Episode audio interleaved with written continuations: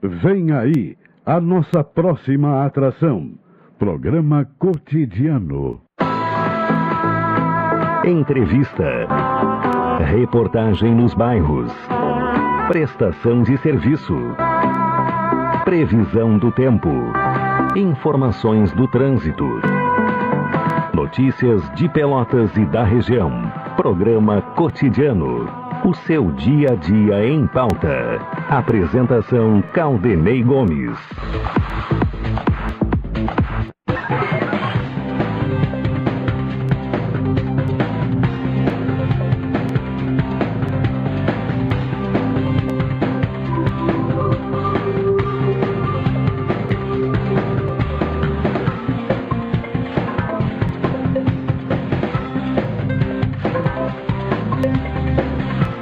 Boa tarde, ouvintes. Está no ar o programa cotidiano, edição desta sexta-feira, 16 de dezembro de 2022. Céu nublado, com momentos de parcialmente nublado, temperatura 24 graus e 3 décimos, temperatura agradável nesta uh, sexta-feira.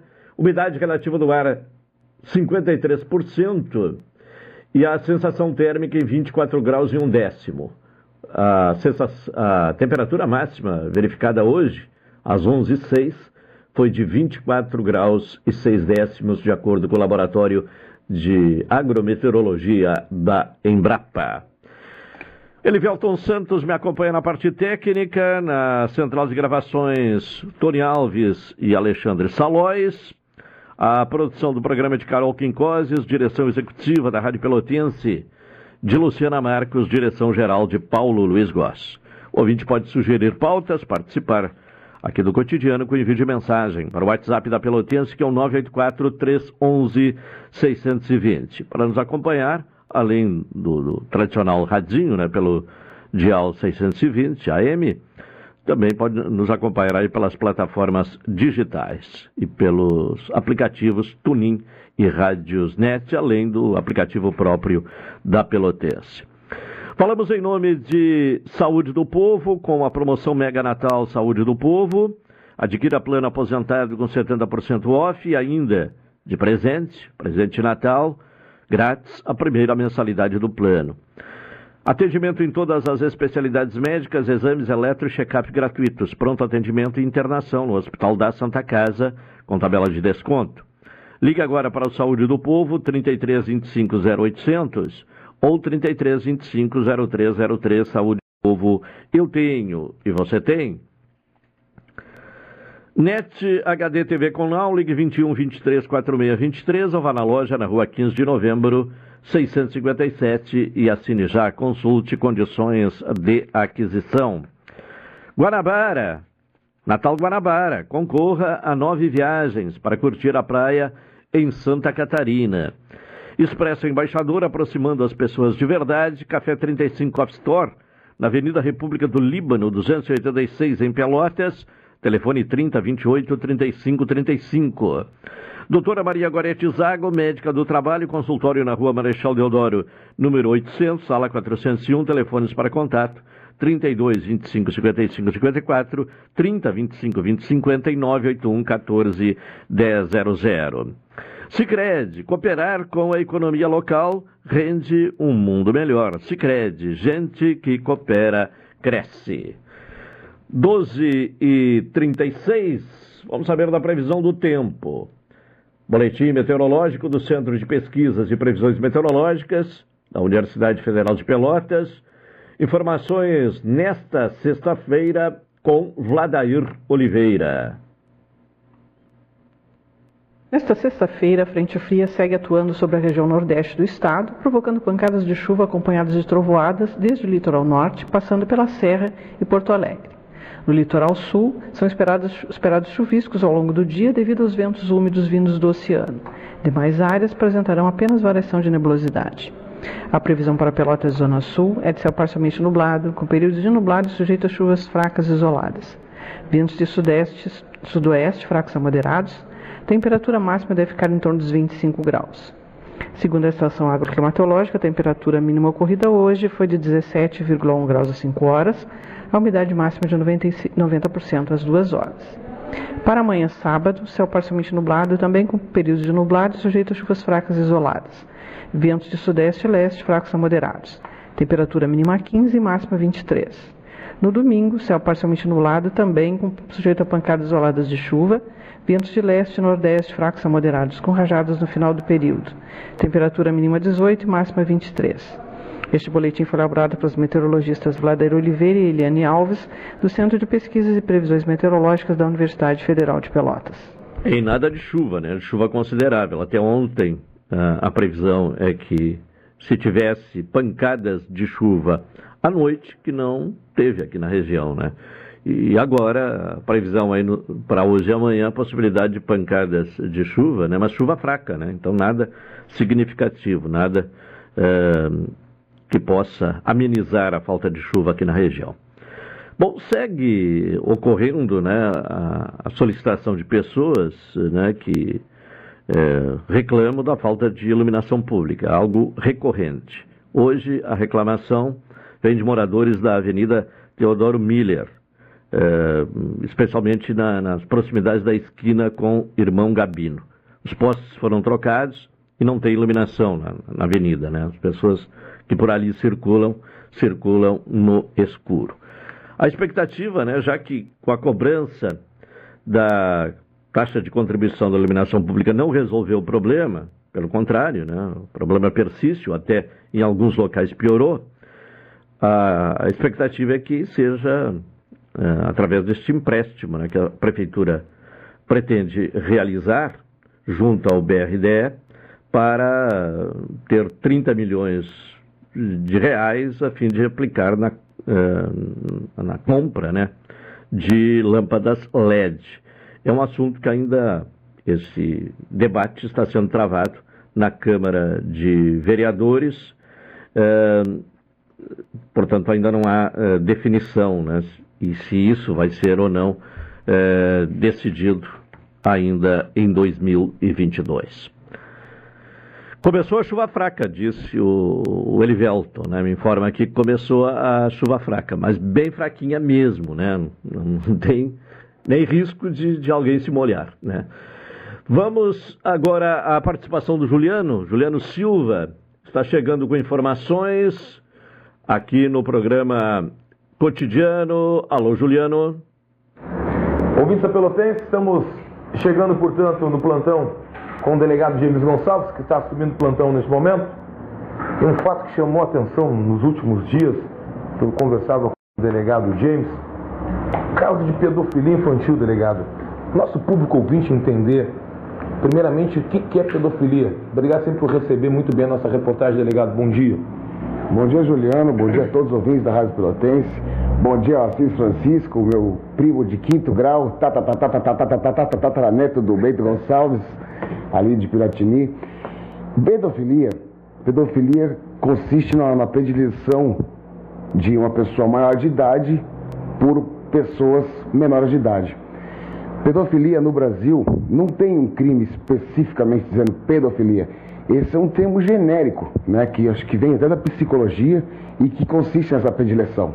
Mas temos vários tipos penais visando coibir essa essa anomalia, essa, esse problema mental de algumas pessoas, né? E a lei hoje no Brasil fixa como idade mínima de liberdade sexual das pessoas os 14 anos. Né? Então é perfeitamente possível, embora para alguns meramente questionável, uma pessoa maior de 18 anos, que, é, 50, 60, namorar uma mulher de 15, 14 anos completos. Se for no amor, é, é, não, não, vemos ilicitude nisso no, no, campo de vista, ponto de vista penal, né? Mas começamos a entrar em pedofilia quando começamos a entrar em negociação, não é? A questão da prostituição, alguém intermediando, negociando ou favores sexuais de uma pessoa é, menor de 18 em troca de dinheiro ou bens de valor, aí já entramos na exploração sexual. Inclusive por aquele que se serve do serviço. Tem o lenão, que é o que faz o, o lenocínio, que é o, o cafetão, vamos dizer assim, ele também incorre é, nesse crime também de exploração sexual, crime, crime hediondo, punido com maior rigorismo pela lei penal. Delegado, uma outra informação que eu lhe pergunto também para o nosso público ouvinte. Negociar com uma menina pelas redes sociais, é, trocar informações com fotografias, também é, é pedofilia? Pode ser considerado sim, só que o problema é que isso está sendo usado como golpe. Primeiramente, elas se passam por maiores de 18 e depois começam a utilizar uma chantagem, uma manipulação, dizer, dizendo que é o pai dela, outra pessoa, que é a mesma na verdade, é o falsário, passa a extorquir a vítima, passa a extorquir o dinheiro, senão irá entregar uma notícia crime na polícia. Isso é golpe, tá? Você quando está sem má intenção do outro lado do computador ou do seu smartphone, falando com alguém, achando que tem mais de 18 anos, a interlocutora, mandam fotos, vocês trocam fotos, depois eles passam a utilizar a tua foto como meio de extorsão, dizendo que vai divulgar, mostrar para a esposa. Isso acontece com mulher também. Homens hum. seduzem, pedem foto, depois pedem dinheiro e vão tirando todo o dinheiro que a vítima tem. Né? Temos outras questões também na questão da pedofilia, outras, outras, outros tipos penais. Filmar a, filmar menor de 18 anos é crime. Né? Uh, trocar, trocar mensagens envolvendo liberdade sexual de menor é crime, está no ECA. Temos também a questão de fazer uma, uma, uma montagem, pega um corpo de uma mulher, bota o rosto da menina, isso aí causa um problema criminal bem grande quando apurado. Então essa questão da pedofilia ela é, é, é um conceito holístico que eu acredito que venha de outras ciências, não só do direito, acredito que da psicologia, que é essa predileção, é, até um, é um distúrbio da personalidade por pessoas menores, né? E ela é coibida em diversos tipos penais do Brasil. Estatuto do Criança e Adolescente, Código Penal, uma repressão bem forte pelo, pelo Estado em virtude até de mandamentos da Constituição, que manda proteger criança e adolescente com o maior rigorismo possível. Perfeito. Delegado, obrigado é, por essa explicação. Eu, do início da semana, eu já estava preparando essa matéria com o senhor para o senhor trazer essa explicação para o nosso público ouvinte. Muito obrigado, tenha um bom dia de plantão para o senhor. Obrigado a todos, obrigado, Juliano. Qualquer notícia envolvendo uh, transgressão de direitos de criança e adolescente, isso pode ser noticiado ao Conselho Tutelar, pode ser noticiado ao Ministério Público, temos a DPCA também, que é uma delegacia especializada. E é isso, vamos cuidar das nossas crianças porque elas serão o nosso futuro, o nosso futuro do Brasil. Tá bem? Forte abraço. Delegado James Gonçalves assumindo o plantão, falando aqui na Pelotense, a rádio que todo mundo ouve. Tá bem, Juliano Silva com informações, né, trazendo essa entrevista com o delegado James Gonçalves sobre a questão da pedofilia, um problema realmente grave, sério, né? Ah, bom, ainda sobre a questão de, de, falta de energia elétrica, muita reclamação né, do Areal em relação a corte de energia, né, em alguns momentos. Isso, até o, o Elivelto conhece bem o assunto, né, o Elivelto está acompanhando, mora por ali, né? Isso, o, o, estão, ah, está havendo a, a troca, né, de, de... Fala aí, Elivelto, boa tarde. Boa tarde, boa tarde, Caldenei, boa tarde aos nossos ouvintes. É, a gente está recebendo aqui na rádio, Caldenei, muitas ligações referentes a esse assunto. Inclusive, ontem à tarde, a gente recebeu aqui uma, uma solicitação de uma ouvinte perguntando, e principalmente no corredor do obelisco está havendo a troca, a substituição de postes. Os postes de madeira estão sendo trocados pelos postes de concreto. E segundo a CE, o corredor do obelisco é uma rede principal de energia. Então a rede precisa ser desligada, é, passa bons períodos com a rede desligada para essa substituição e acaba afetando vários locais ali, né? Areal fundos como Vasco Pires, Solar da Figueira, dunas, é, o pessoal que mora nos condomínios de apartamentos ali próximo ao Senat, Morada das Pelotas. E então, para nossa audiência, fica esse registro.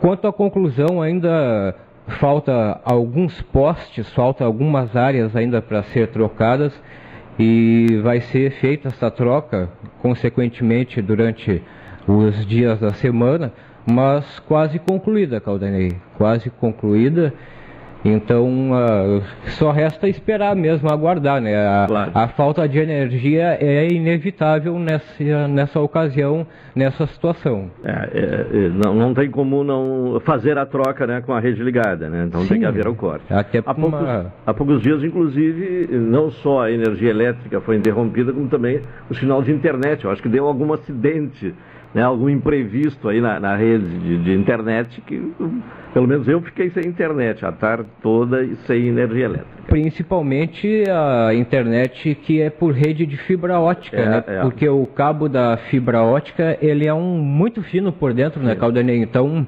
qualquer coisa que vá mexer ali, há um grande perigo e um de romper, de romper. a fibra e aí até ser refeita as conexões ali, realmente a gente passa por alguns pequenos transtornos, né, Caldenei? É, porque é, da mesma forma que hoje somos dependentes da, da energia elétrica, também da, da, internet, né? Com certeza. Principalmente quem está trabalhando em home office, como eu faço à tarde.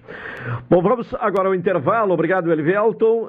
12h48, eh, retornaremos na sequência com o cotidiano.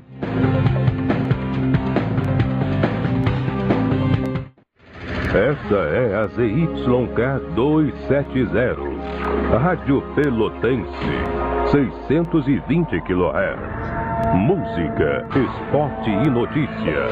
Rádio Pelotense, 10 kW, a mais antiga emissora gaúcha. A Rádio Show da Metade Sul.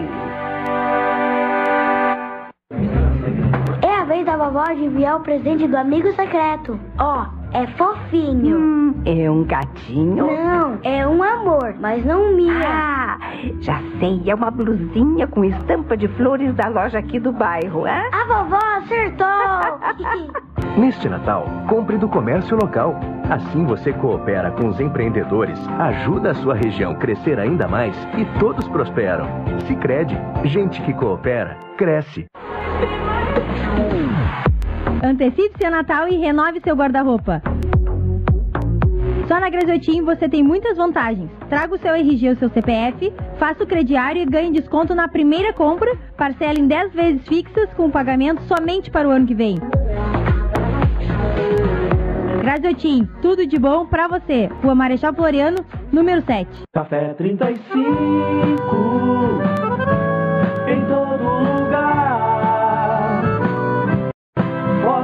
marcante, o cheirinho no ar. Café 35, em todo lugar. Forte, marcante, como a história do Rio Grande.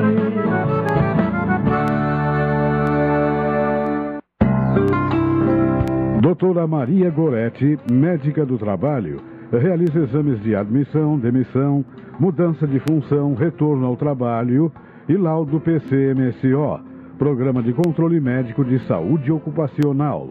Atendimento nas empresas e no consultório médico, Rua Marechal Deodoro 800, Sala 401, fone 3225 5554 e 981 14 1000.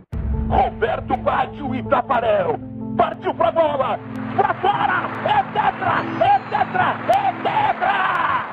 Nossa história conversa com a tua. Há 60 anos, a AGERT, Associação Gaúcha de Emissoras de Rádio e Televisão, está sempre torcendo junto pela nossa maior paixão.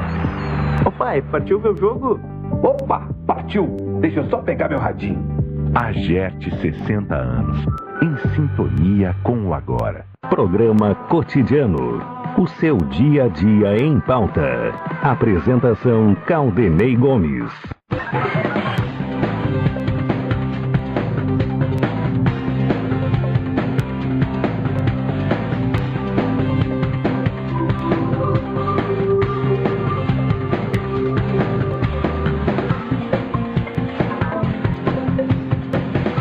11 horas e 52 minutos, programa cotidiano aqui na Pelotense. Natal Guanabara concorra a nove viagens, a nove viagens para curtir a praia em Santa Catarina. Expressa Embaixador aproximando as pessoas de verdade. E Café 35 Cop Store, na Avenida República do Líbano, 286, em Pelotas, telefone 3028 35 35. Em seguida já vamos ouvir o comentário de Hilton Lozada aqui no programa uh, cotidiano. Bom, a, Operação Tudo Azul, né, já está uh, sendo realizada em Pelotas. Né? Equipes da Guarda Municipal garantirão mais segurança na área comercial até o final do ano, a chamada Operação Azul. Uh, teve início ontem, terça-feira, Uh, aliás, ontem não, né? Uh, foi nesta semana, na terça-feira, dia 15. Uh, eh, hoje é 16. Então foi ontem mesmo, foi dia 15, né? Só que foi quinta-feira. A operação tu, ah, Tudo Azul da Prefeitura de Pelotas, que prevê aumento da presença da Guarda Municipal no centro da cidade durante o período das festas do final do ano. O objetivo é garantir mais segurança aos estabelecimentos comerciais, aos consumidores e visitantes, né, todas as pessoas que circulam pelo centro da cidade. Vamos agora ao comentário de Hilton Lozada. Cidadania e Sociedade. Uma abordagem dos principais assuntos do dia no comentário de Hilton Lousada. Hilton Lousada, boa tarde. Boa tarde, Caldenei. Boa tarde, ouvintes da Pelotense. Mais os assuntos em destaque nesta sexta-feira, Hilton. Bem, Caldenei, um registro inicial que merece destaque é a fala do presidente da Comissão de Valores Mobiliários, João Pedro Nascimento, ocorrida ontem, de que é necessário começar a se pensar nos próximos anos na ampliação do horário de funcionamento dos mercados no Brasil. Segundo ele, um dos aspectos da criptoeconomia que seduz alguns usuários é o fato de funcionar todas as horas, todos os dias, sem exceção. Isso seria perigoso trazer para o mercado organizado. Mas, segundo ele, temos que, aos poucos, pensar eventualmente em ampliar o horário de atendimento do mercado de capitais, também como uma ferramenta de inclusão a afirmação foi feita no seminário regional do Centro OCDE, CVM de Educação e Letramento Financeiro para a América Latina. E o presidente disse ainda que os investidores teriam a oportunidade de acessar os mercados em funcionamento quando chegassem em casa após o trabalho. Então esse é um dos efeitos aí que a, a criptoeconomia está gerando em termos de reflexão na Comissão de Valores Imobiliários. Um segundo registro que merece destaque é que realiza-se em Brasília o seminário Desafio 2023, o Brasil que Queremos, promovido pelo Correio Brasiliense, no Centro de Convenções Ulisses Guimarães. No evento, um dos criadores da Lei de Responsabilidade Fiscal, José Roberto Afonso, disse que a chave para garantir a melhor execução da lei de responsabilidade fiscal no Brasil é fazer com que a União se espelhe nas boas práticas seguidas pelos estados e pelos municípios. Segundo ele, se forem comparados os dados da série do Banco Central, dados de dívida líquida, que começou a ser medida em 2001, a conclusão a que se chega é que a dívida dos estados caiu 7,7% isso em relação ao PIB, enquanto a dívida dos municípios caiu 1,7% em relação ao PIB. Ainda segundo José Roberto Afonso, a dívida líquida hoje dos municípios é de 0,2% do PIB. Até o final da atual gestão, provavelmente os municípios terão mais dinheiro em caixa do que tem de dívida. E segundo cálculos, levando-se em consideração estados e municípios, a dívida pública caiu na casa de 9,4% do PIB. Isso tudo considerando o cenário das decisões nos últimos meses, que impactaram na redução da arrecadação dos estados, como a redução do ICMS. assunto tratado com recorrência aqui neste espaço de cidadania e sociedade. Já em relação aos dados referentes à dívida da União, houve um crescimento de 18 pontos em relação ao PIB, um aumento de 32% para 50%. E ainda que tenhamos uma lei de responsabilidade fiscal, lei essa que inclusive serve de referência para outros países, o Brasil não consegue fazer com que o governo federal adote as mesmas práticas de estados e municípios, que, segundo os percentuais que acabamos de citar, foram extremamente benéficos para os estados e municípios. Saindo deste assunto, entrando em um outro bastante relevante, um dos assuntos mais importantes da semana foi, sem dúvida, a discussão sobre o novo marco fiscal, ou âncora fiscal. Vale lembrar que o que temos não está funcionando, que é o teto de gastos. Ainda que em tese seja muito bonito sejamos observados por outros países nesse quesito, como dissemos no início do comentário, o fato é que o teto não está cumprindo a função para a qual ele foi criado. Em meio à incerteza sobre o arcabouço fiscal, que o novo governo do presidente eleito, Luiz Inácio Lula da Silva, deverá propor para recuperar a credibilidade do Brasil junto ao mercado financeiro, o ex-ministro da Fazenda e ex-presidente do Banco Central, Henrique Meirelles, defendeu que o foco precisará continuar sobre as despesas.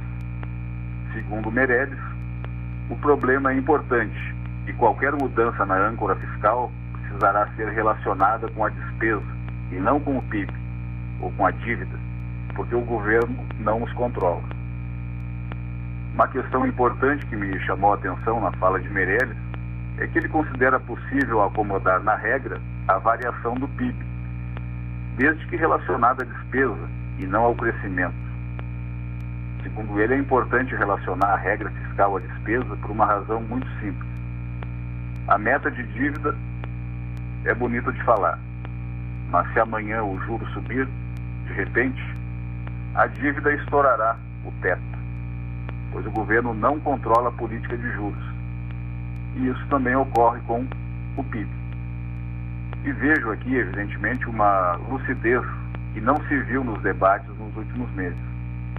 A preocupação com essa variável, a variável dos juros, ouvintes da Rádio Pelotense, que ao longo do ano subiu muitas vezes trouxemos aqui de maneira repetitiva até a informação sobre o aumento da Selic, a taxa básica de juros da economia, a cada reunião do Comitê de Política Monetária do Banco Central, foi preocupante. Não se tem ouvido falar no corte de despesas desnecessárias, nem o atual tampouco o governo que tomará posse em 1 de janeiro. Nenhum dos dois se ocupou desse tema.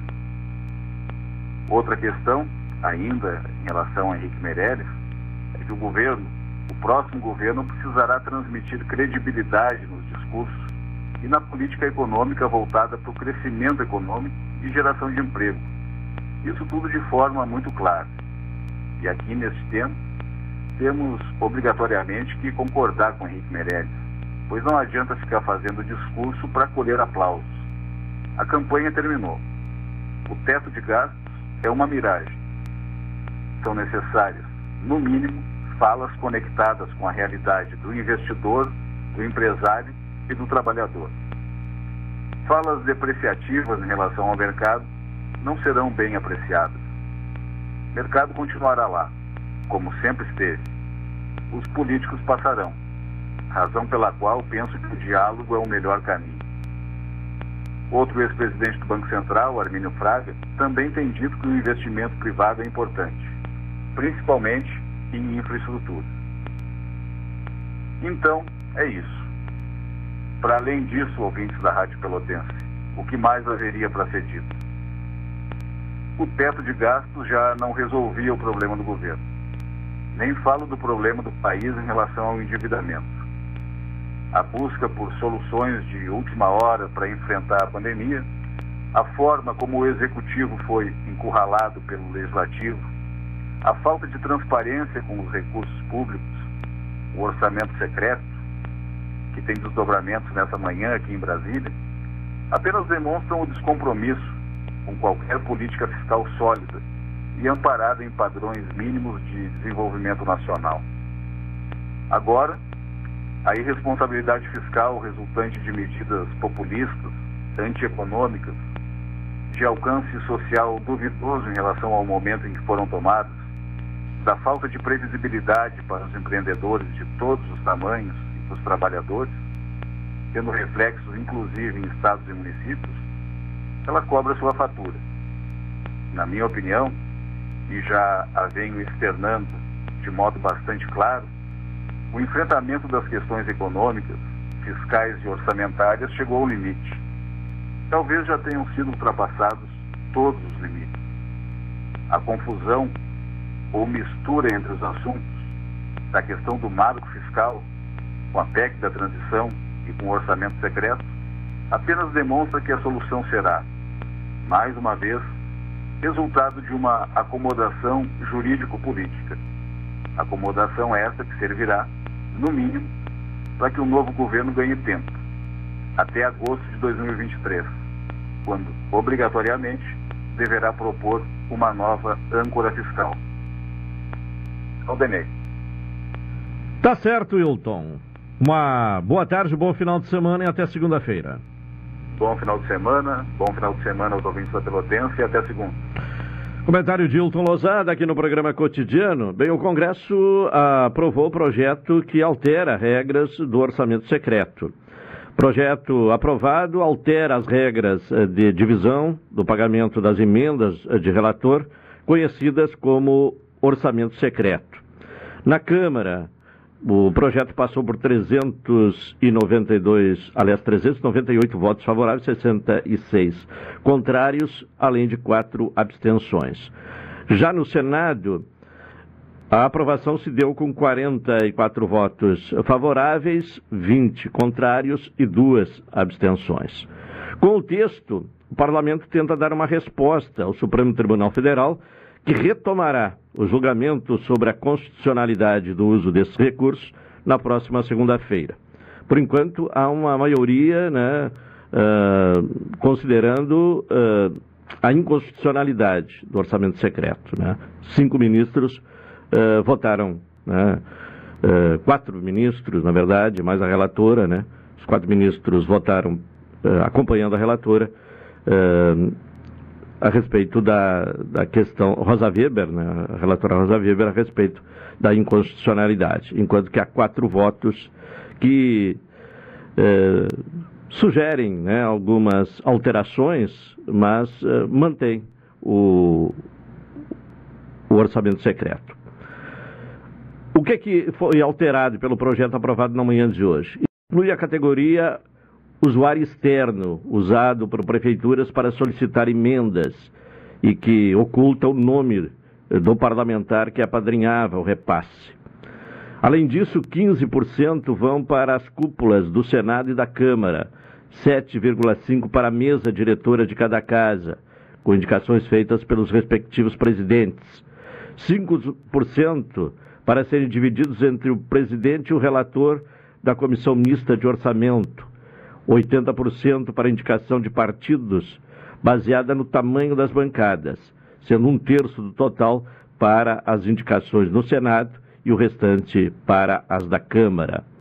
E 50% do montante das emendas de relator deverão ser executadas em ações e serviços públicos de saúde, educação e de assistência social. O critério de proporcionalidade beneficia as maiores bancadas nas casas. Então, aprovado agora neste momento, são discutidos os destaques, né? As emendas apresentadas a este projeto. Uma e seis, vamos ao intervalo. Retornaremos em seguida.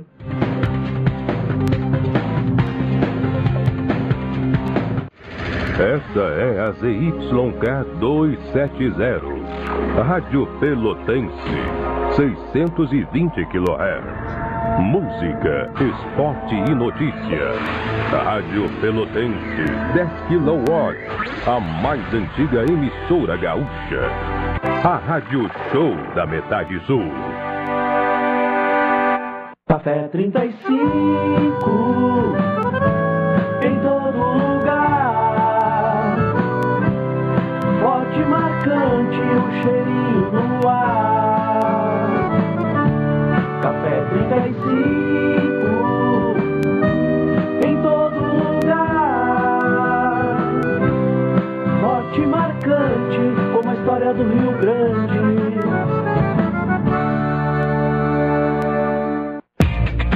O Natal tá aqui e tá com a maior festa de ofertas para você reunir a família. Confira! Roupeiro Casal E10 por 12 vezes de 99 reais e furadeira parafusadeira Black Decker com kit de acessórios por R$ 19,90 em até 12 vezes iguais. Aproveite o Carneta aqui. Parcele suas compras em até 36 vezes e comece a pagar só em março. Natal tá aqui. A maior festa de ofertas para você reunir a família. Tá aqui, tá em casa. Diz um provérbio antigo que se você quiser ter prosperidade por um ano, cultive grãos. Por dez, cultive árvores. Mas para ter prosperidade por muito mais tempo, cultive gente. Nós cuidamos das pessoas que crescem na nossa terra. E os anos só comprovam. Gente que cultiva gente, cresce. Feliz 2023. Sicredi, onde o dinheiro rende um mundo melhor.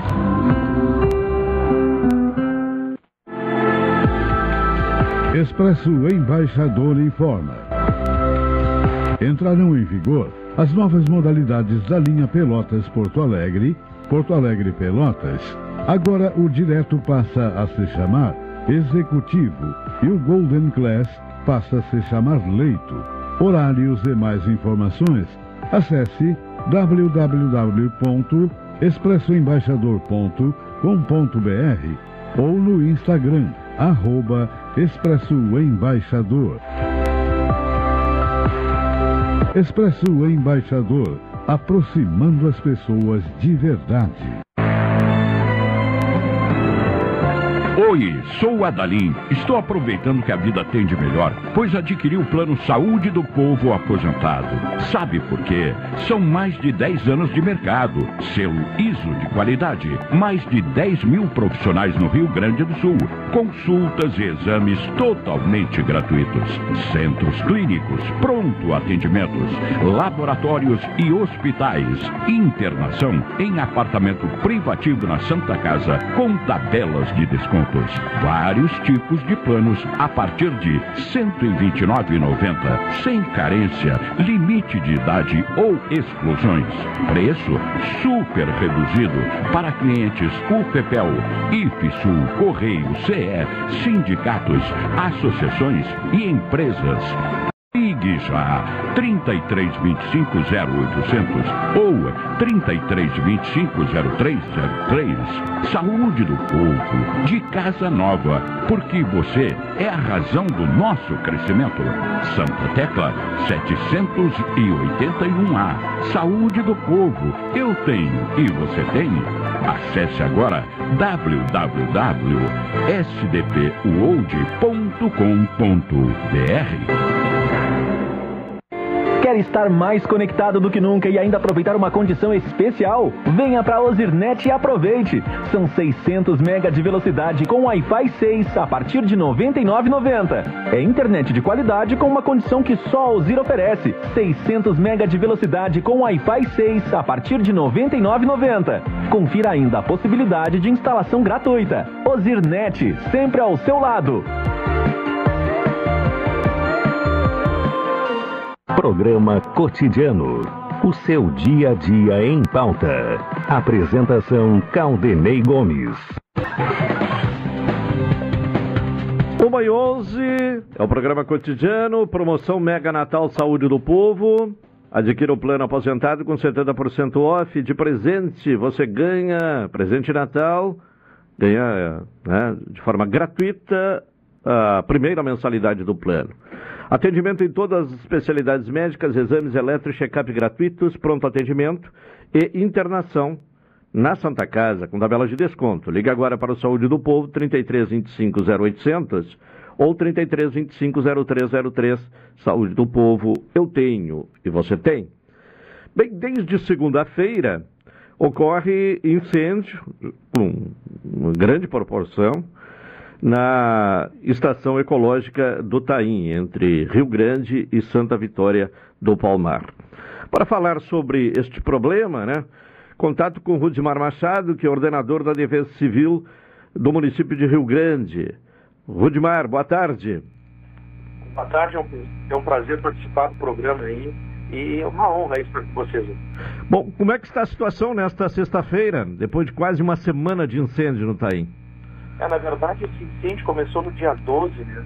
Uh, a princípio foi uma descarga elétrica que ocorreu e por o, o clima está muito seco, a umidade relativa do ar está baixa e o, a vegetação, o subsolo está seco, uma palha, então desencadeou aí e mais os ventos foi o que causou esse grande, essa grande queimada em nossa reserva ecológica de Taim, que começou lá por Santa Vitória e aproximadamente hoje os gatos estão em torno de 4 mil hectares queimados. Viu? Sim. O, o, incêndio de maior uh, repercussão que já teve no Taim foi, uh, foram 5 mil hectares, é isso, né? 5 mil e alguma coisa, né? É, aproximadamente eles já, já atingiram em torno de 4 mil hectares. Já. E esse aí já está com 4 mil hectares. Isso, Sim. de queimada, porque começou dia 12, né? Claro. E, e, e tem é havido variação no vento, isso atrapalha, né? Isso. Nós, nós fomos uh, até o local, lá que começou em Santa Vitória, mas a Incimibio né, está cuidando de toda essa parte, cuida da reserva lá, tem equipe trabalhando diretamente né, no combate ao fogo dessa grande queimada. E nós também aqui no município de Rio Grande tivemos uma, uma grande queimada ali na Ilha de Marinhentos e, e na, no, na Quinta, também na Vila da Quinta, no qual também estamos com equipes junto com os bombeiros lá, mas já contida essa queimada na Mas ilha. também ocorreu agora, nesses dias, na, na Ilha é, dos Marinheiros e da Quinta, é isso? Isso, ocorreu na terça-feira. Sim, aí tem que dividir, especialmente o, o Corpo de Bombeiros tem que se dividir, né? Sim, é, é, é, já tem um pouco efetivo, mas são grandes guerreiros bombeiros aí do nosso estado do Rio Grande do Sul, que está sempre no combate aos incêndios queimados aí, com parceria com a Defesa Civil. E nós, a Defesa Civil, estamos também sempre fazendo a nossa parte ali, dar o apoio, né, uh, tanto quando somos solicitados ou quando uh, as pessoas nos ligam para dar o primeiro combate ali, o primeiro auxílio, e a Defesa Civil de Rio Grande hoje é, está considerada uma das melhores do estado do Rio Grande do Sul. A Secretaria de Segurança Pública do Estado mandou reforço né, para tentar uh, conter o, o, o, o, incêndio no Taim, né? Sim, sim, mandou. Tem, tem bastante, bastante órgãos envolvidos nesse combate aí uh, para terminar esse incêndio logo, mas o tempo não está ajudando, né? Não chove e a previsão de chuva não tem, não temos previsões dos próximos 10 dias. É, ontem eu, eu ouvi uma previsão que pode, incêndio pode se estender por mais 5, 6 dias, né? Sim, é por causa do vento, né? O vento está forte e, e, e, esse ar seco, ele combina a, a, o incêndio, a queimada para cada vez mais. Para a gente ter uma noção, do dia 12 até ontem, a previsão já passou de 4 mil, mil hectares uh, queimando, queimados. Né? Sim. Bom, e, e, o, e, os danos são inevitáveis, né? São, tanto na fauna, na fauna como na flora, né? Os Sim. bichos sofrem muito, então o dano é, foi um dano praticamente ali foi é, triste de ver. Certo. Tá bem, Rudimar. Muito obrigado pela sua participação. Eu que agradeço. Se precisarem aí, temos sempre à disposição. E é um prazer participar da Rádio Pelotense aí. Um forte abraço aí que tem informação a, reais, né, ao, ao, ao, mesmo tempo que acontece aí uh, os problemas, vocês estão sempre focados em informar a população. É o nosso papel. Valeu, muito obrigado. Forte abraço. Um abraço. Rudimar Machado, eh, inclusive trazendo esse dado, não, foi, não é só no Taim que teve incêndio, né? Rio Grande também teve outros dois focos de incêndio, na Quinta Ilha dos Marinheiros. Eh, então o incêndio continua, embora com reforço, né, de, de, para combater uh, o incêndio, reforço manda mandado pela Secretaria de Segurança Pública, não há ainda a condição de considerar o, o problema sanado, né, o incêndio uh, debelado. Então, é uma situação que persiste, né, preocupando uh, a todos. Uh, agora temos a, a, presença do professor Marcelo Dutra, que naturalmente está acompanhando esta questão. Professor, boa tarde tarde, Claudemir. Boa tarde, ouvintes da Pelotense. Bom, de que forma vê como consequência deste incêndio que já uh, queimou, né? mais de 4 mil uh, hectares uh, no Taim. O, o, que que isso pode trazer? O que que isso representa para a biodiversidade? Na verdade, nós já estamos em 6 mil hectares queimados. 6 mil hectares, é? 6 mil hectares queimadas. É... Bom, é um, um, cenário ele é absolutamente triste e, e, eu tive a oportunidade de acompanhar uma grande queimada que houve em 2008. Na época eu era até professor da Universidade Católica de Pelotas, né, ligado ao, ao curso de ecologia e biologia. E naquele momento a gente é, já ali levantava né, a, a, hipótese de que aquele incêndio é, havia sido bastante prejudicial, comprometedor, mas um, na verdade um arranhão perto do que tá, vem acontecendo agora. Depois, mais tarde, já em 2013, teve um grande incêndio, um gigantesco incêndio, onde aí a gente já levantou né, outras questões relacionadas ao fato de que banhados eles é, têm por é, característica básica, né, assim, uma produção primária muito intensa e um acúmulo de matéria seca, o que nos períodos mais quentes do ano e mais secos torna-se ali um combustível bastante vulnerável aos incêndios. Né? Então, é, aliás, é, a gente esperava, né, tinha uma expectativa de que é, viéssemos a ter um outro incêndio semelhante ali em 2018, mas não aconteceu e essa matéria seca parece que se acumulou ainda mais e agora ele ocorreu aí no final de 2022. Nós não chegamos em janeiro ainda, não chegamos em fevereiro, né? Mas com a extensão, que agora é mais do que 6 mil hectares, com essa extensão de incêndio, eu acho que boa parte do combustível na área em que acumula muito combustível vai queimar. Então, se a gente tiver algum novo foco ou grande incêndio né, não será nessa mesma região, será em outra. O que preocupa muito, porque o que a gente tem visto, né, nós temos um mesmo limite de unidade de conservação e queimadas recorrentes, né, e cada queimada dessa, de grande proporção, queima uma grande área e, evidentemente, queima-se ou se perde uma grande quantidade de espécies. Se a gente circular agora, né, depois do rescaldo, depois que um incêndio terminar, nós vamos encontrar né, animais que não conseguiram escapar, né, que ficaram presos naquela é, língua de fogo e acabaram né, vindo ser queimados ali. Então a gente, enfim, perde é, animais, enfim, né, juvenis, fim ali do período né, de eclosão de ovos, né, então, às vezes até alguns ninhos mais tardios, mas também a gente acaba perdendo né, uma grande, uma significativa fauna e numa quantidade que não se consegue calcular muito bem e até talvez queimando coisas que a gente nem conhece.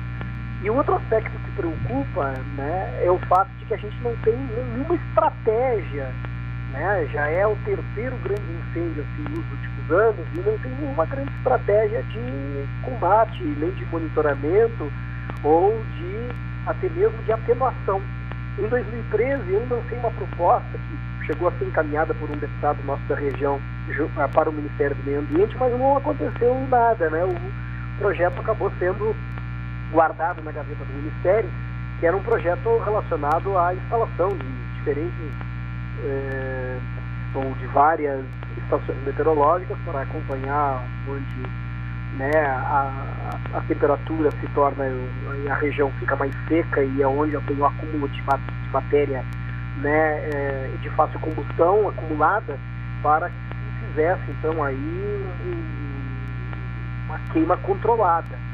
Isso já é utilizado em algumas unidades de conservação, a gente tem notícia né, de estratégias semelhantes que até são aplicadas pelo mundo, é, em que é, a gente tenta fazer a inibição de um grande incêndio queimando controladamente algumas áreas.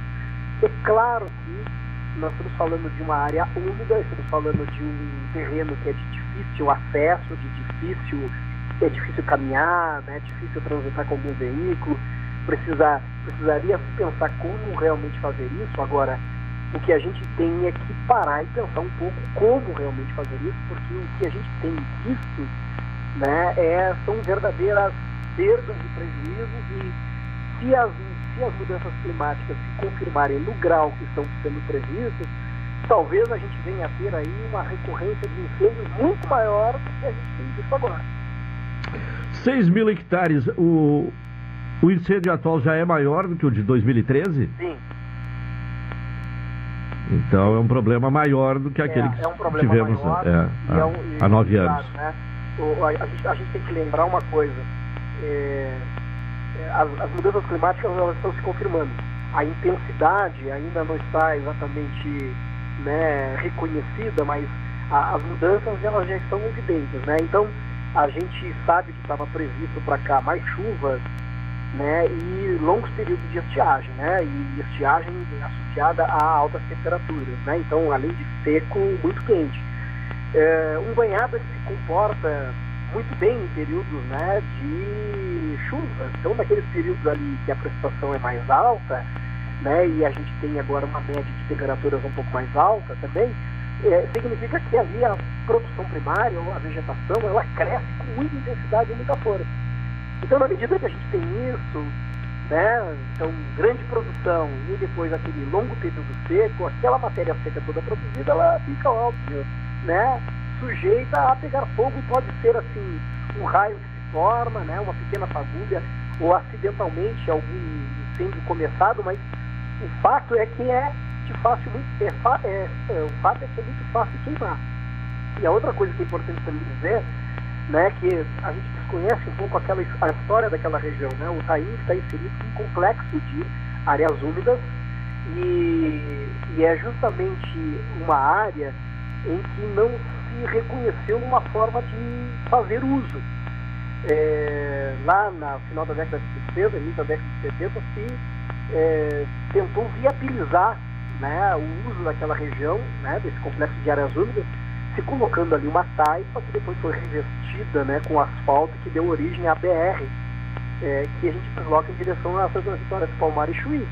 Então, se a gente observar, a gente vai ver que indo daqui para lá, à direita, né, na, na, na área que margeia a Lagoa Mirim, nós temos um espaço não é tão carregado de banhados, não é tão, não é tão encharcado, né, porque ele foi submetido a uma menor presença de água. E essa água toda, ela fica residente no lado oposto, né, do, do lado oceânico, né, do, do lado à esquerda, onde eh, os campos úmidos, ao longo desse tempo todo, evoluíram para um grande banhado, uma grande extensão de banhado. Quer dizer que a estrada fez uma divisão. Então, nó- nós temos ali uma paisagem que ela foi criada, né? Essa, essa, e, essa, e essa paisagem criada, essa paisagem com muito banhado, essa paisagem que, que, que- tem hoje uma produção primária, uma massa verde né, muito produtiva e que acumula muita matéria seca, ela, dadas as condições ideais, ela vai pegar fogo, né? Vai pegar fogo porque ela está sujeita ao fogo né? E normalmente com as descargas elétricas, né, meteorológicas, como a gente tem na formação de raios, são muito, muito fáceis de acontecer agora hoje em dia, né? Então, é, enfim, é, a gente tem ali é, uma condição de um cenário que é belíssimo, tem uma importância enorme, né, para as aves migratórias, abrir espécies raras, muitas ameaçadas de extinção, né? É, é então um espaço de vida que precisa ser conservado e a gente precisa desenvolver estratégias para monitorar, controlar e realizar o pronto combate ao incêndio quando eles acontecem. Então, é uma outra coisa que tem que ser dita, né? Nós não temos aqui para as nossas unidades de conservação no subestado, né, nenhum posto ali é, aguardando, né, com aviões, né, algum tipo de patrulha bem, bem equipada para que quando acontece esse tipo de evento, que rapidamente né, o fogo co- comece a ser combatido. A gente está vendo agora, exemplo do que a gente viu em 2013 e igual a 2008, é meia dúzia de gatos pingados, né, que, tentando combater um incêndio enorme, com a ajuda né, de aeronaves emprestadas, né, aviões agrícolas, aeronaves emprestadas da região e sem, um- sem muita capacidade pública de ação frente ao incêndio. Né? Então, eh, talvez esteja talvez esse seja o momento de refletir, né? já é o terceiro grande, então seja o momento da gente refletir de uma forma mais é, profissional e séria com relação à importância né, que essa unidade de risco de conservação representa para o Brasil e para o mundo. Sim. Uh, professor, uma outra questão, uh, a promotoria pública né, uh, está pedindo a revogação daquela lei né, aprovada na Câmara que altera o plano diretor em relação às áreas especiais de, de interesse ambiental. agora é esperar pelo posicionamento da Justiça, né? É, então, é, como nós já vimos em outras oportunidades conversado, né, é, essa, essa medida tomada pelo é, legislativo, né, que muito, muito, que, que de forma muito coerente é, foi vetada pelo executivo, né, a, a prefeita Paula acertou, aliás, no próprio despacho do veto diz ali, né, que não tramitou né, pelas, pelas, pelas, devidas, pelas, pelas devidas sessões. Então, o fato é que a lei, ela, né, o projeto de lei e agora a lei valendo, né, mas valendo pela força, né, porque foi proposta, foi, foi vetada e o veto foi derrubado, é, essa, essa, essa proposta ela tem áreas muito significativas de inconstitucionalidade. Então, o que se aguarda, o que se espera é que fato né, seja, seja considerada inconstitucional e ela caia, né, porque não há sentido. E enquanto isso, né, eu espero né, que é, nenhum, nenhum empreendimento né, seja aprovado, nenhum empreendimento seja é, licenciado, autorizado, né, porque na, na, nas áreas que foram liberadas, porque de fato isso está em questionamento, né? E, e, é triste, porque veja bem, nós estamos falando do Taim, que é uma área úmida importante, significativa, e aqui a gente está plena pelota, é, tentando encontrar um jeito de ocupar mais um pedaço de área úmida e construir sobre essa área úmida, quem sabe ali, mais uma meia dúzia de prédios. Né? Então, mais uma área que se pretende impermeabilizar, aterrar, o que eu vejo como um erro gravíssimo, né, e completo, né, da, é, dos empreendimentos que temos da construção civil.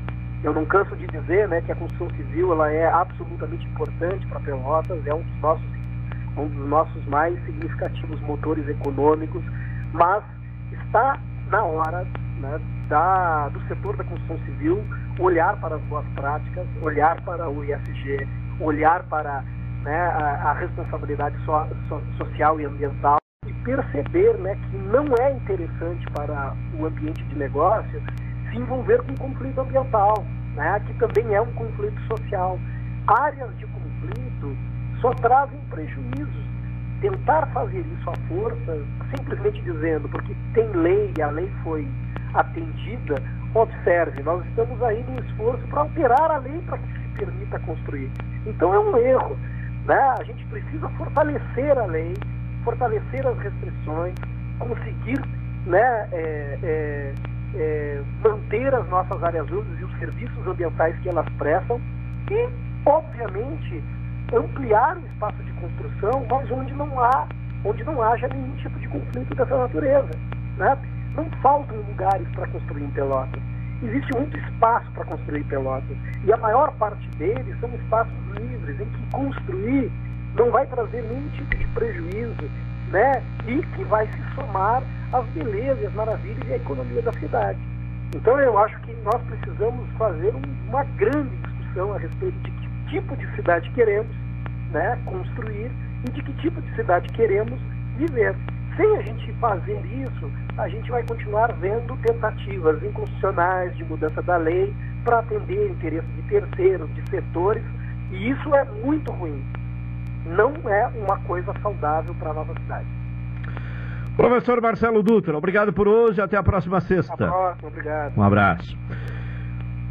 1h31, vamos ao intervalo. Retornaremos na sequência com o cotidiano.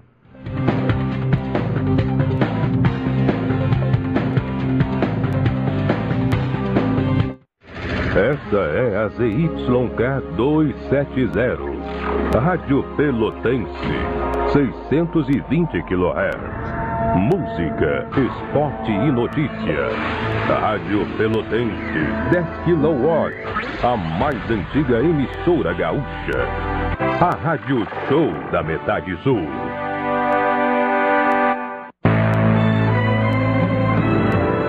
Oi, sou Adalim. Estou aproveitando que a vida tem de melhor, pois adquiri o plano Saúde do Povo Aposentado.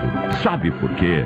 São mais de 10 anos de mercado, selo ISO de qualidade, mais de 10 mil profissionais no Rio Grande do Sul, consultas e exames totalmente gratuitos, centros clínicos, pronto atendimentos, laboratórios e hospitais, internação em apartamento privativo na Santa Casa com tabelas de Vários tipos de planos a partir de R$ 129,90, sem carência, limite de idade ou exclusões. Preço super reduzido para clientes UFPEL, IFSUL, Correio, CE, sindicatos, associações e empresas. Ligue já 3325 0800 ou 3325 0303. Saúde do povo, de casa nova, porque você é a razão do nosso crescimento. Santa Tecla 781A. Saúde do povo, eu tenho e você tem. Acesse agora www.sdpuold.com.br. Transportadora Fonseca Júnior é VaptVupt por você. Ligue 053 32 78 7007 e transporte suas encomendas com praticidade, rapidez e segurança. O governo do estado lançou o Liquida Corsan. Baratinho, baratinho. Com o próprio lucro que a Corsan tem. Em apenas cinco anos, quem arrematar tem tudo pago e fatura à vontade. E mais, aumento do preço, fim da tarifa social. Liquida Corsan. É água só para quem pode pagar caro. Isso é um escândalo. Quem ganha com a privatização da água? Vamos juntos pressionar pelo cancelamento do leilão da Corsan. Ou a nossa água vai pelo ralo. Sim de Água RS. Em dezembro, aproveite as ofertas do Grupo Nissul Gala e troque de carro ainda esse ano. Toda a linha Hyundai, HB20 Nova Creta 0 km com bônus de até 10 mil reais. Renault Duster e Oroch com taxa zero. Renault Kwid com entrada mais parcelas de 996 reais. Caoa Sherry taxa zero com entrada ou bônus de até 10 mil reais. Grupo Nissul Gala, Renault, Hyundai e Caoa Sherry. Agende já um test drive em uma de nossas concessionárias. Acesse nissulgala.com.br. Juntos salvamos vidas. Expresso Embaixador informa. Entrarão em vigor as novas modalidades da linha Pelotas Porto Alegre, Porto Alegre Pelotas. Agora o direto passa a se chamar Executivo e o Golden Class passa a se chamar Leito. Horários e mais informações, acesse www.expressoembaixador.com.br ou no Instagram, arroba Expresso Embaixador. Expresso Embaixador, aproximando as pessoas de verdade. Café 35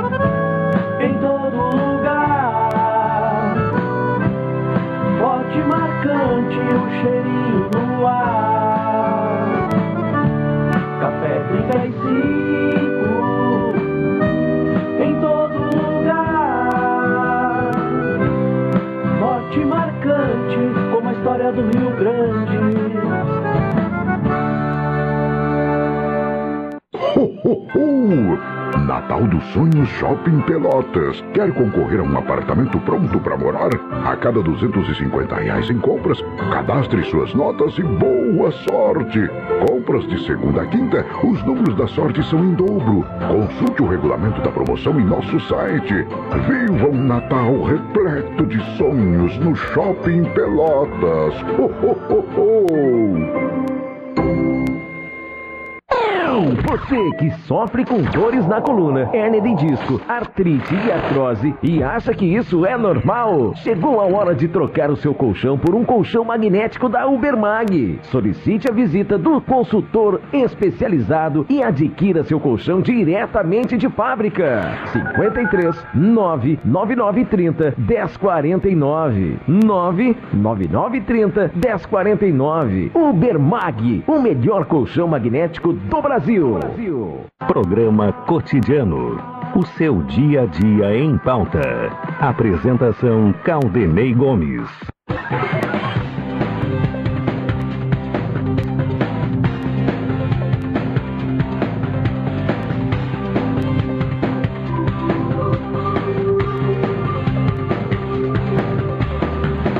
Uma hora e 37 minutos, estamos com o programa cotidiano aqui na Pelotense, NET HD TV com Lau, ligue 21 23 46 23, ou vá na loja na rua 15 de novembro 657 e assine já, consulte condições de aquisição. Doutora Maria Gorete Zago, médica do trabalho, consultório na rua Marechal Deodoro, número 800, sala 401. Telefones para contato 32 25 55 54, 30 25 20 59, 81 14 1000. Cooperar com a economia local rende um mundo melhor. Se crede, gente que coopera cresce. Bom, uh, um aviso aos motoristas, né? Desde ontem, quinta-feira, está valendo uma única para o trânsito na rua Rafael Pinto Bandeira, entre Gonçalves Chaves e Avenida Juscelino Kubitschek de Oliveira.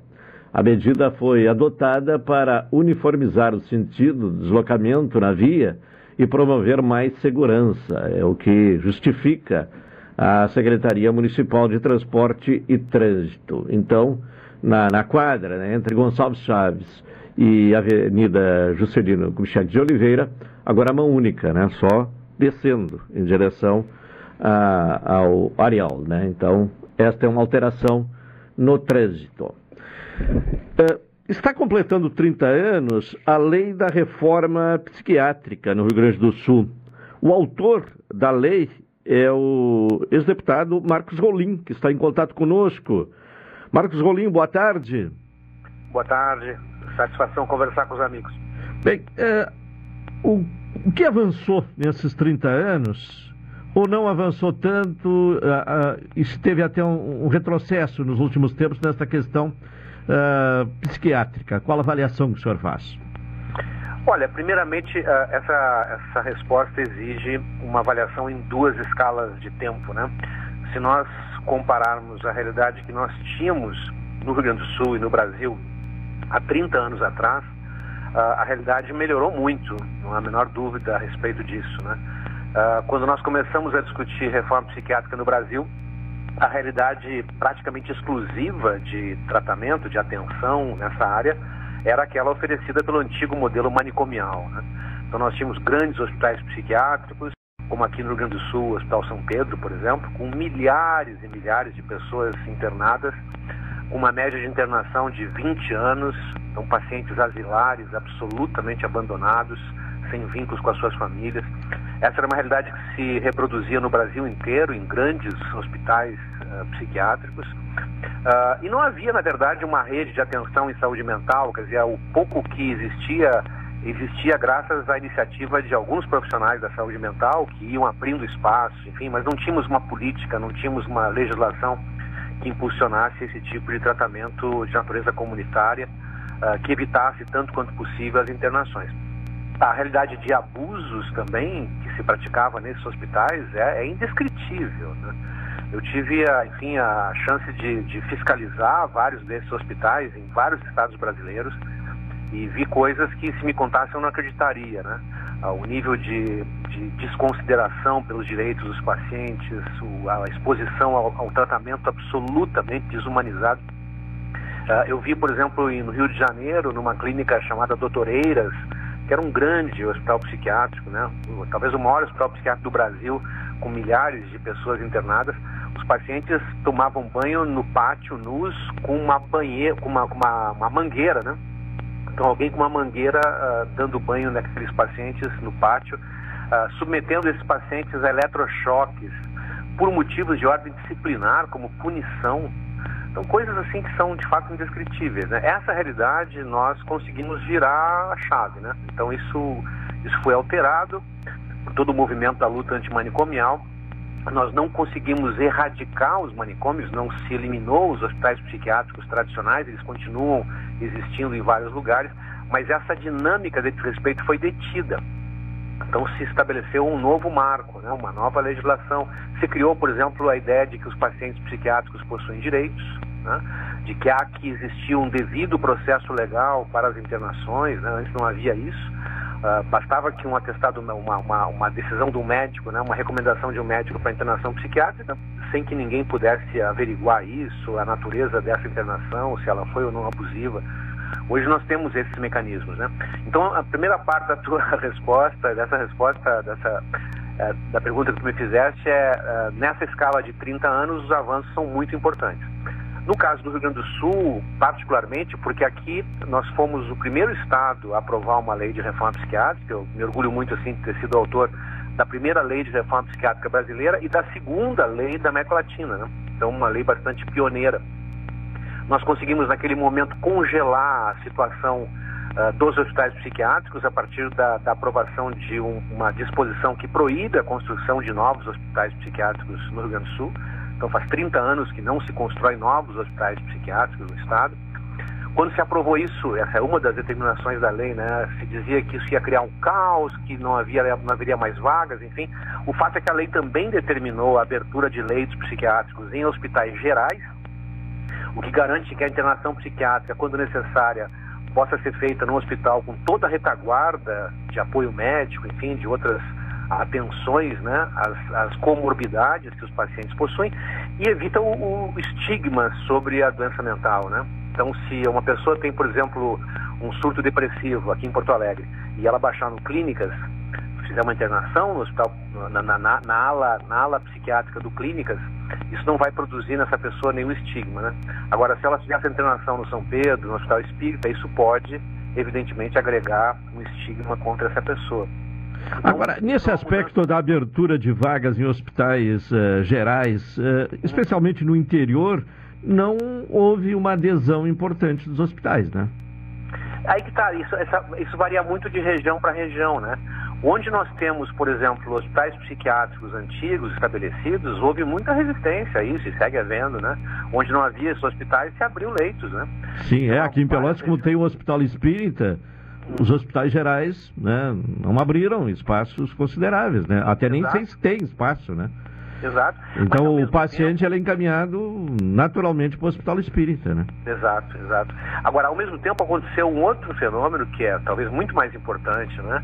Que a lei estabeleceu esse estímulo, essa diretriz para a abertura de serviços de natureza comunitária. Então toda essa rede dos CAPs, né? Do Centro de Apoio Psicossocial, ah, o Rio Grande do Sul é o estado que tem o maior número de CAPs do ponto de vista relativo à população. Né? São Paulo tem mais do que o Rio Grande do Sul, é evidente, mas comparativamente à população, o Rio Grande do Sul é o estado que tem o maior número de CAPs. E a partir do momento que se montou essa rede, o que acontece é que as pessoas passam a ser efetivamente tratadas e se evita dessa forma grande parte dos surtos psiquiátricos que demandavam internação. Então nós reduzimos a demanda de internação psiquiátrica por conta dessa rede de atenção básica, né? Que funciona super bem, né? Na verdade, o, o, problema maior que nós temos experimentado nos últimos anos não tem a ver especificamente com as doenças mentais tradicionais, mas tem a ver com o problema da drogadição e do alcoolismo, né? Então, dependência química no Brasil segue sendo um problema muito grave porque nós não temos a rigor recursos públicos de atenção. Né? Os chamados CAPs AD, por exemplo, eles são um recurso importante, mas há poucos CAPs AD e eles não são recursos de internação. Então, muitas vezes é necessário internar alguém que é dependente químico e aí você não tem o recurso público, né? Nesse espaço acabaram surgindo as comunidades terapêuticas, muitas delas sem o, a, a, qualificação necessária, sem o corpo técnico necessário, com medidas muitas vezes abusivas. Então, são alguns problemas que nós continuamos a enfrentar. É, e essas comunidades uh, terapêuticas virou um grande negócio também, né? É, eu, eu, não, eu não gosto de generalizar. Não, não, algumas, algumas, óbvias, que tem, é, tem uh, as mais algumas tradicionais né, que faziam um trabalho muito bem feito, né? Então, então é. eu, eu acho que talvez nós tenhamos bons exemplos, mas há muitas inspeções já realizadas por, pelos conselhos de psicologia, pelo Ministério Público no Brasil inteiro, e o que essas inspeções relatam, como regra, né, é que há muitos problemas nessas comunidades terapêuticas, né? É, elas muitas vezes elas, elas, elas estabelecem um regime de privação de liberdade, Uh, ao invés de oferecer tratamento, oferecem orações, né? como se o problema da, da, religião pudesse suprir a dificuldade que os pacientes enfrentam. Enfim, há uma série de questões que, que, que, que questionam, digamos assim, as comunidades terapêuticas. Não há um compromisso maior uh, dos governos, dos últimos governos, de resolver isso. Pelo contrário, eles têm financiado essas comunidades terapêuticas, né? Então esse é um, esse é um problema para a gente resolver. Até porque passa o problema, né, para as unidades terapêuticas e, e deixa com eles, né? É, exatamente, exatamente. Então é. preciso, é preciso resolver isso. Acho que o tema da drogadição, da dependência química, é um desafio para o Brasil e a gente deve enfrentar isso com política pública que ainda não temos a resposta mais adequada. Mas do ponto de vista da saúde mental, a gente avançou muito. Sim. Agora tem havido algum retrocesso ultimamente, porque eu tenho uh, observado alguns momentos, uh, alguns movimentos em defesa uh, das medidas né, que foram conquistadas a partir da lei de sua autoria. Tem havido sinalização, pelo menos, de retrocesso? É, aqui no Rio Grande do Sul já se tentou muitas vezes acabar com a reforma psiquiátrica, né? Uh, já houve tentativa de parlamentares, deputados estaduais, numa ou outra legislatura, de tentar acabar, mas nenhum deles conseguiu. Né? Não conseguiu, primeiro porque a lei é uma boa lei, né? segundo porque há um, um, um apoio social, uma articulação muito forte dos trabalhadores em saúde mental, que sustentam na prática os efeitos da reforma. Né? Então, então isso é que tem segurado aqui no Estado. A nível nacional, a realidade é um pouco diferente porque nós não temos eh, na lei federal a proibição de construção de hospitais psiquiátricos. Né? Então, se, se, aprovou uma legislação federal, essa lei é uma lei importante, ela assegurou vários direitos, né? mas ela, ela é mais limitada que a lei gaúcha. Então, especialmente nessa, nesse fato de não, não proibir a construção de novos hospitais. Então, os, os últimos governos, notadamente o governo Dilma, o governo Temer e o governo agora Bolsonaro, uh, não tiveram uma política coerente com a reforma psiquiátrica. Pelo contrário, acabaram abrindo espaço para esse modelo manicomial se fortalecer. Né? Então, por diferentes razões e caminhos, né, uh, esse discurso manicomial uh, acabou ganhando uma sobrevida. eu espero que a partir de janeiro agora essas coisas sejam alteradas. Certo. Marcos Rolim, quero agradecer a sua presença aqui no programa cotidiano. Muito obrigado e uma boa tarde que agradeço o convite, um abraço a você e a todos os amigos ouvintes. Tá bem, muito obrigado. O autor da lei, né, que criou a reforma psiquiátrica há 30 anos, inclusive um livro, né, foi lançado recentemente, eh, contando, né, e, e, e relatando, né, e, de, e deixando marcada para a história, né, todo este processo que ocorreu há 30 anos para que se tivesse a reforma eh, psiquiátrica a partir aqui do Rio Grande do Sul. Bom, é uma honra, né, ter a, o, o, Carlos Machado na sintonia, está nos acompanhando. Muito obrigado e um abraço ao Machado, que até me sugeriram uma pauta aqui que já estou encaminhando para o programa de segunda-feira. Bom, vamos em seguida aqui com outra participação, né, para tratar de um outro tema. Uh, já, já temos aí o contato com a advogada Laura Cardoso. Você observou aí na cidade eh, cartazes nos últimos dias, né, pedindo justiça no, no, caso Salete, né? Vamos retomar, até porque houve o julgamento ah, dos ah, acusados pelo crime, né, eh, ocorrido aqui em Pelotas, eh, esse crime que teve repercussão, mas muitas pessoas naturalmente ou esqueceram ou não estavam ou não estão associando o fato ao nome, enfim. Então é importante a gente retomar esse assunto ouvindo a advogada Laura Cardoso, que atuou uh, nesse processo, contratada pela família uh, de Salete. Laura Cardoso, boa tarde. Boa tarde, Caldenei, tudo bem? Tudo boa bem? Tarde a todos os ouvintes da Rádio Pelotense. Bom, eu gostaria num primeiro momento uh, que você recordasse, assim, para uh, uh, relembrando, portanto, aos nossos ouvintes esse caso, né, o caso Salete. Como é que se deu, quando é que se deu, enfim, como é que aconteceu esse, eh, esse, esse crime? Certo. É, como a grande maioria né, dos casos de homicídio, em especial casos de feminicídio, ele aconteceu de uma maneira bem cruel, fria e brutal, né? A Salete era uma senhora de 58 anos, então ela era uh, ex-sogra, né, de quem, daquele que arquitetou o crime e a matou. Então, não era um feminicídio típico, né? Não era uma violência uh, impetrada contra a ex-companheira, mas tinha toda uma motivação por trás desse crime, né? A ex-companheira dele era filha, então, de Salete, vivia um ciclo de violência doméstica aí de mais de 10 anos, né? De, de muita violência, de rompimento, uh, mas ela não comunicava muitas dessas questões para a família. Mas no dia 18 de fevereiro, quando ela soube que a filha dela havia sofrido abuso sexual por parte né, do até então companheiro, desde os 8 anos de idade, a menina já estava com quase 15 anos, a menina falou para ela, ele também falou, e todo, com toda aquela conotação de que a menina era a mulher dele, né? O exercício do poder sobre os nossos corpos como se fosse um mero objeto e para ele estava tudo bem, então uh, estar se relacionando com a enteada. Ela fugiu, então eles estavam em Pelotas, porque eles viveram durante dois anos em Santa Catarina, eles estavam em Pelotas uh, na casa da mãe dele. Ela fugiu, né, registrou o boletim de ocorrência no dia 18 de fevereiro, uh, comunicando o abuso, comunicando a violência doméstica que ela sofria já há algum tempo, a tentativa de, dessa de sair desse ciclo em Santa Catarina, mas por falta de rede de apoio uh, e por ele ter buscado elas, né, ter perseguido uh, os três, porque ela também tem um filho de oito anos dele, do, do acusado, que foi condenado. Então, no dia 18 de fevereiro, ela registrou esse boletim de ocorrência, então, registrando toda uh, essa, tudo o que estava acontecendo.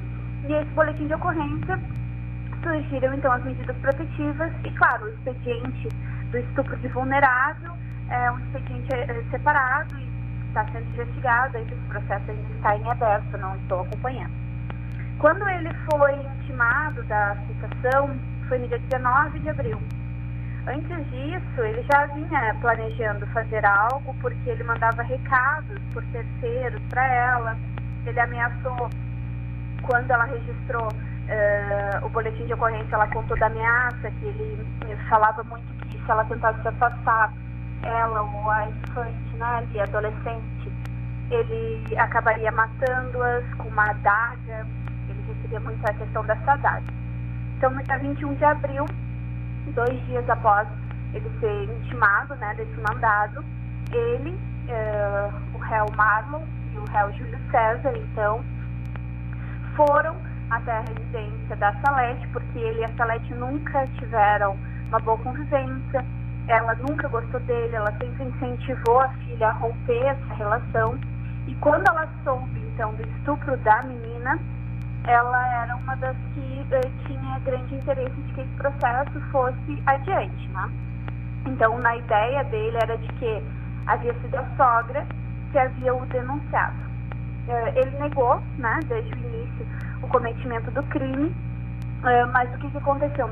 21, então, uh, ingressaram uh, na casa, ali no terreno, né, da Salete, tentaram, uma, fizeram uma primeira tentativa de arrombamento, uh, não conseguiram, porque ela pediu socorro para a filha que estava do lado, junto com o genro. Na segunda tentativa, eles conseguiram, então, e mataram ela com pé de cabra e a facadas.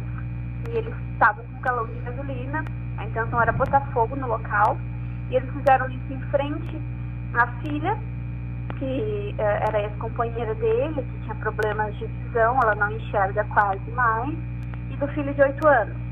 Como estava escuro, o filho referiu uh, visualizar dois vultos e que um deles parecia muito com o pai. E aí eles saíram, fugiram né, da cena do crime, quando a filha começou a pedir socorro, mas a irmã visualizou ele pulando, então, a cerca atrás da propriedade. Depois disso, Sim. eles fugiram e aí a polícia foi acionada, o IGP foi acionado, eles foram presos em flagrante em torno, eu, o, o Júlio César em torno de 14 horas depois do cometimento do crime, e o Marlon em torno de eh, 18 a 20 horas após. Bom, é, é, um, é um crime, portanto, com uma crueldade impressionante, né? E se tornou um, um símbolo, né? E como a, a, você avalia a mobilização que houve de vários movimentos, né, pedindo justiça nesse caso? Foi de extrema importância, é de extrema importância, né? O movimento feminista articulado, eh, trazendo à tona para a sociedade os casos de feminicídio, a brutalidade em que eles ocorrem, como eles ocorrem. É uma oportunidade também para a gente falar sobre o ciclo da violência doméstica, para falar como essas situações acontecem, para alertar as mulheres, né, falar sobre as medidas cabíveis que podem ser feitas uh, e a mobilização certamente contribui para que outras pessoas tenham conhecimento desse caso, né? E que também possam uh, querer junto da gente uh, justiça, buscar essa justiça, né? Então, foi muito gratificante ao final do júri, né? Os jurados consideraram ambos culpados e o Marlon, então, foi condenado por todas as qualificadoras, ele pegou 35 anos. E o Júlio César, que auxiliou ele no cometimento do crime, que assim que foi preso em flagrante, na sequência ele confessou tudo como havia acontecido, pegou 14 anos, então aí uh, eles já estavam presos desde abril, né, de quando foram, eles estavam em fuga e a polícia foi atrás, e permanecerão então presos por um bom tempo. Acredito que depois vem a condenação do Marlon por estupro de vulnerável, então não sabemos quando sairá, né? Nem tem previsão disso e a sociedade agradece, principalmente Sim, as mulheres. Claro. Mas é de suma importância, assim, o movimento estar articulado, ter dado suporte. Eu trabalhei como assistente à acusação, então eu estava representando a família da vítima, a família Sim. se sentiu acolhida, representada não só pela minha atuação, mas também pelo movimento feminista que estava ali. Isso uh, até mesmo para a família é muito importante, né? Constitui todo um ritual de que a vida e a morte da Salete elas não foram em vão. Nesta semana teve um caso também de, de, de impacto, né? Em, em, Alvorada, na Grande Porto Alegre, do Sim. pai que matou quatro crianças, né? Entre quatro e de 11 e 4 anos, eh, porque também não concordava com a separação. E, e nesse caso também havia medida protetiva. E até um ouvinte questionou eh, esse, o Gabriel Vinholes questionou essa, esse aspecto, né? Se a medida protetiva não é frágil demais para dar proteção à mulher. Qual é a sua opinião?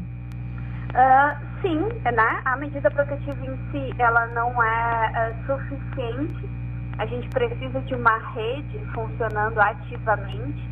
Precisa pensar medidas de proteger efetivamente essas mulheres.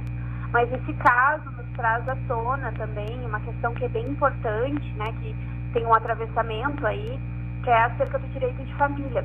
E eh, como advogada, eu já defendo há algum tempo que homens que cometem crimes de violência doméstica, eles não podem ser bons pais. E que o judiciário ele precisa atentar para essas questões eh, de uma maneira muito peculiar, né? Trazer, porque uma das premissas dentro do direito de família é o melhor interesse dos infantes, né? E realmente é o melhor interesse dos infantes conviver com este agressor, principalmente durante a vigência da medida protetiva, isso tem que ter, é, tem que se ter muito cuidado. Outro caso semelhante foi da juíza no Rio de Janeiro, né? Sim. Estava com medidas protetivas e foi entregar as filhas e foi morta na frente das filhas.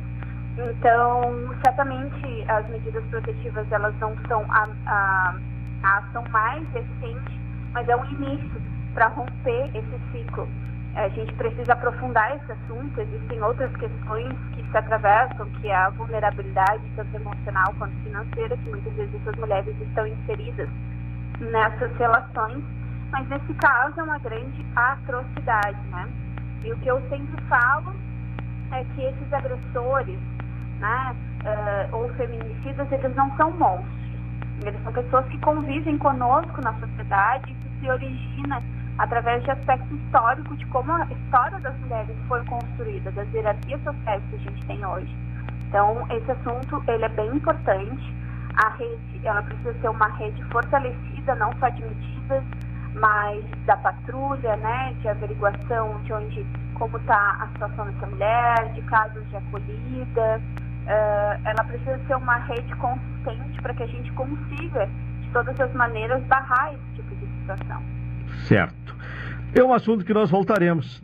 Em outra oportunidade, voltaremos a conversar, a advogada Laura Cardoso, tá certo? Certíssimo, agradeço, agradeço o contato, agradeço o convite da Rádio Pelotense. É um prazer imenso estar falando sobre esse assunto de suma importância aqui hoje. Tá bem, muito obrigado e uma boa tarde.